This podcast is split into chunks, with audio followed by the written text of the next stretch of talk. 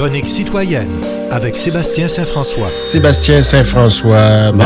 voilà. Donc, Ma voix est meilleure. Ta voix est meilleure. Ben, on a parlé beaucoup Ben, c'est ça. pendant, que, pendant la pièce. On a- on Le a King. Melrose, le coup de cœur franco. Ouais. Bon, On aura des ça, la voix.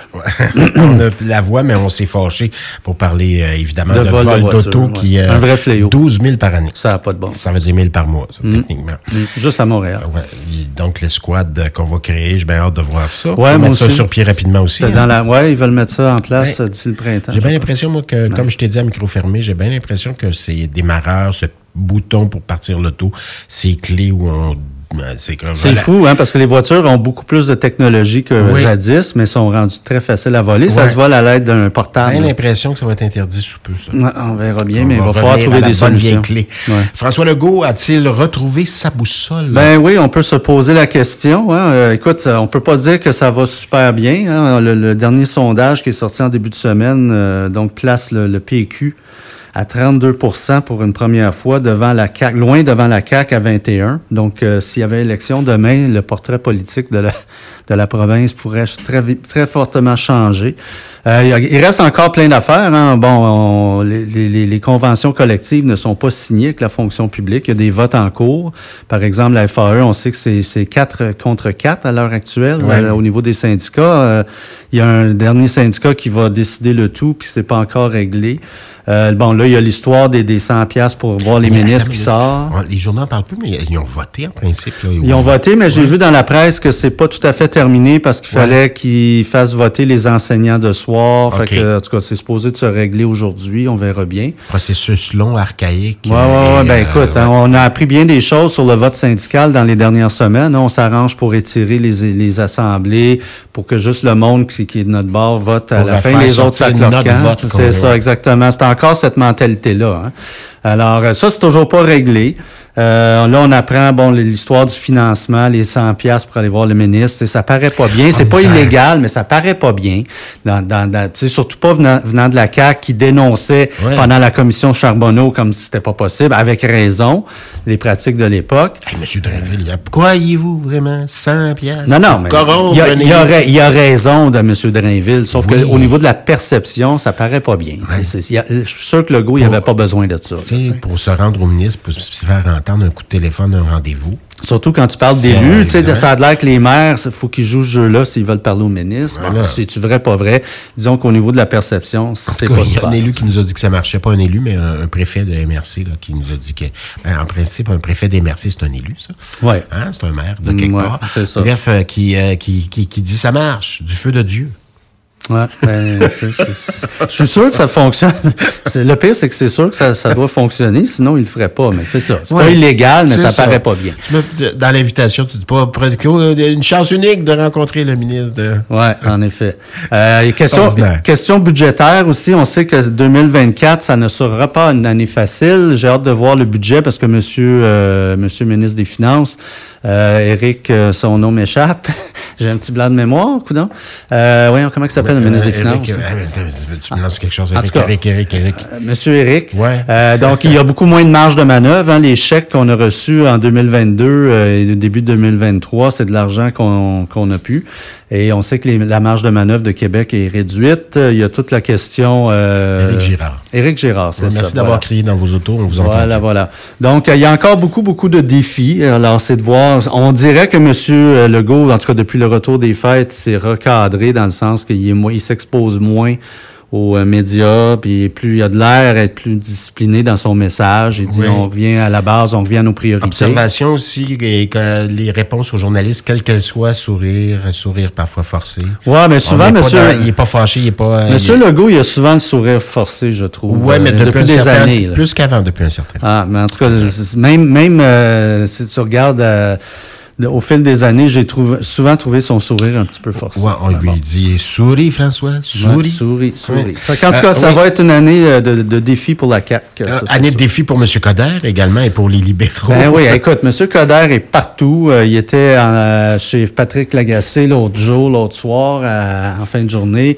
Euh, il fait tout- tous les médias, mais officiellement, il n'est pas dans la course. Il est en réflexion, dit-il. Donc, euh, euh, il va aller faire son compostel, puis il va prendre sa décision au retour. Mais en tout cas, il il est partout. Écoute, quand je dis phénomène, rares sont les gens qui peuvent attirer, par exemple, comme il l'a fait vendredi dernier, des médias avec des caméras ah, lorsqu'il est allé au, euh, au, bureau du Parti libéral du Québec pour aller euh, signer, pour obtenir sa carte de mhm. membre.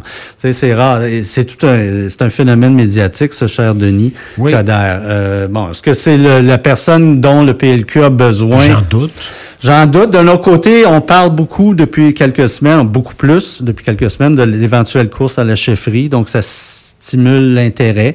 Est-ce que ça va stimuler d'autres, l'intérêt d'autres ben, personnes pour est-ce que c'est un parti qui va se nettoyer de l'intérieur, qui va se renouveler de l'intérieur également? C'est tout un défi. C'est tout un défi. Ben, c'est tout un défi. Pas que M. Coder va amener ce renouvellement. Non, c'est sûr que M. Coder, euh, il a beau dire. On salue d'ailleurs, mais bon. Euh, il, a, dit que l'autre jour, il a dit qu'il était rouge jusqu'à Moscou. Donc lui, il est rouge. on le sait, c'est un fédéraliste. Donc il dit que le PLQ, c'est le seul parti fédéraliste au Québec. Puis moi, je pense que je suis la bonne personne pour euh, pour bâtir ça. On verra bien. Il y, a, tout le défi aussi d'aller rechercher de l'électricité francophone. Parce que si on regarde euh, dans le sondage dont je parlais tantôt, les libéraux sont à 15 là. ça, ça inclut le vote anglophone de Montréal. il y aura des, ça, va être une période euh, difficile pour Je pense que, je pense honnêtement que le, le prochain chef du PLQ sera un chef de transition. Euh, il y a tout un travail à, de, à rebâtir ce parti-là. Donc, est-ce que M. Coder, s'il est élu chef, c'est la bonne personne? Peut-être. Euh, ça reste à voir. Euh, mais en tout cas, c'est intéressant de voir aller ce phénomène médiatique Tout à fait. Tout à fait. Donc, on le surveille aussi, puis on lui souhaite bonne chance, puis de faire attention à sa santé. Absolument. Euh, RPA se loger à très fort prix en fin de vie. Écoute, c'est venu me chercher cet article-là. Moi, mon père, il a fini sa vie dans une RPA. Il était encore considéré autonome. Mhm. donc, il avait son petit studio. À l'époque, ça coûtait, je me rappelle, autour de 2000 dollars par mois avec un repos deux par jour. Là je regardais des prix, là, on disait 111 000 dollars par année, une dame que ça lui coûte. Euh, ça vient nous chercher tous parce que, euh, veut, veut pas, on va tous probablement se ramasser là un jour. Hein. On va tous vieillir. J'entendais sur les lignes ouvertes dans. Mais si on a les sous, pourquoi pas? Parce que ça n'a pas de bon sens. C'est du 9 000 par, par mois. Euh, parce que, bon, j'ai été voir le site en question, c'est les euh, Jardins Mylène qui appartient au groupe Maurice. Et puis les prix qu'on annonce sur le site, un studio à partir de 1742 par mois, un 5,5 à partir de 4272 par mois. Mais ça, c'est juste le, logement. Ça n'inclut aucun service, aucun repas. Donc, quand tu es autonome, déjà, ça te coûte très cher. Mais là, quand tu es moins autonome, quand tu deviens ce qu'on appelle semi-autonome ou non autonome, ça veut dire que tu as besoin de, soins Là, c'est tous des services à la carte. Donc, c'est comme si tu étais dans un hôpital privé, en quelque sorte. Alors, ah, J'ai chaud à. On vous installe ça, madame. Ça va vous coûter euh, tant de plus par mois. Parfait. Donc, stationnement, OK, stationnement. Ça vous coûte tant de plus.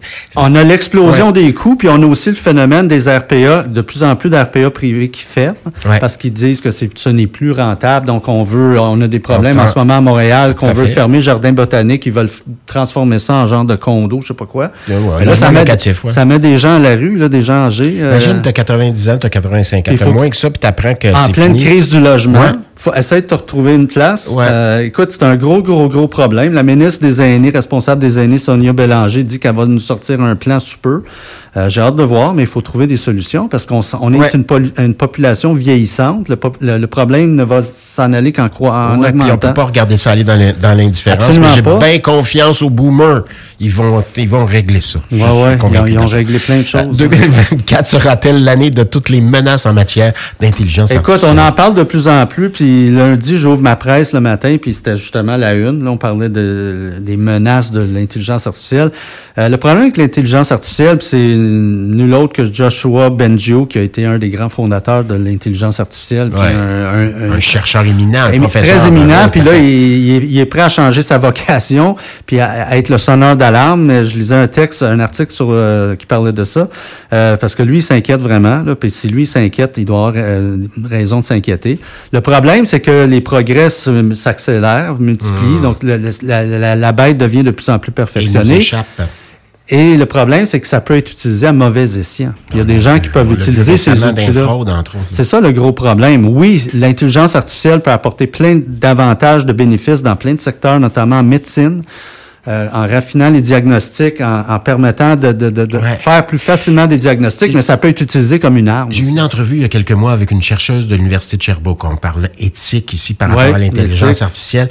Euh, les pays du monde euh, disent on doit ralentir le développement de cette affaire-là en créant des lois. Mais comment tu veux Mais il y a tellement de pays qui, Moi, sont, là- qui sont délinquants que En- Entre ben, toi et moi, je, je, je vois pas comment on peut légiférer, réglementer en matière d'intelligence artificielle. Écoute, c'est rendu que les machines apprennent d'eux-mêmes puis se perfectionnent de- d'elles-mêmes. Je, je sais pas, c'est tout un défi planétaire, sociétal euh, qui nous attend. Puis mo- moi, ma profession de traducteur est touchée de plein fouet par les outils d'intelligence artificielle, même si j'ai autant de travail que j'ai jamais eu. Euh, on dit que ça va nous remplacer. Je suis, pas, je suis loin d'être convaincu. Euh, en tout cas, à moyen terme. la tâche, ça, on aimerait bien ça. Ouais, ben c'est Ouais. ça, mais c'est ça. Euh, J'ai hâte de voir comment la bête va, évoluer parce que déjà, si on regarde les derniers, la dernière année par rapport aux dix années précédentes, Ouais. c'est l'accélération du progrès là, qui est le facteur. Ça, ça, ça c'est en train de s'en aller hors Oui, contrôle. tout à fait. La bête nous échappe. Nous Euh, échappe, ouais. euh, est en train de nous échapper. Hey, ben, échappe-toi. C'est à ton tour de s'en aller.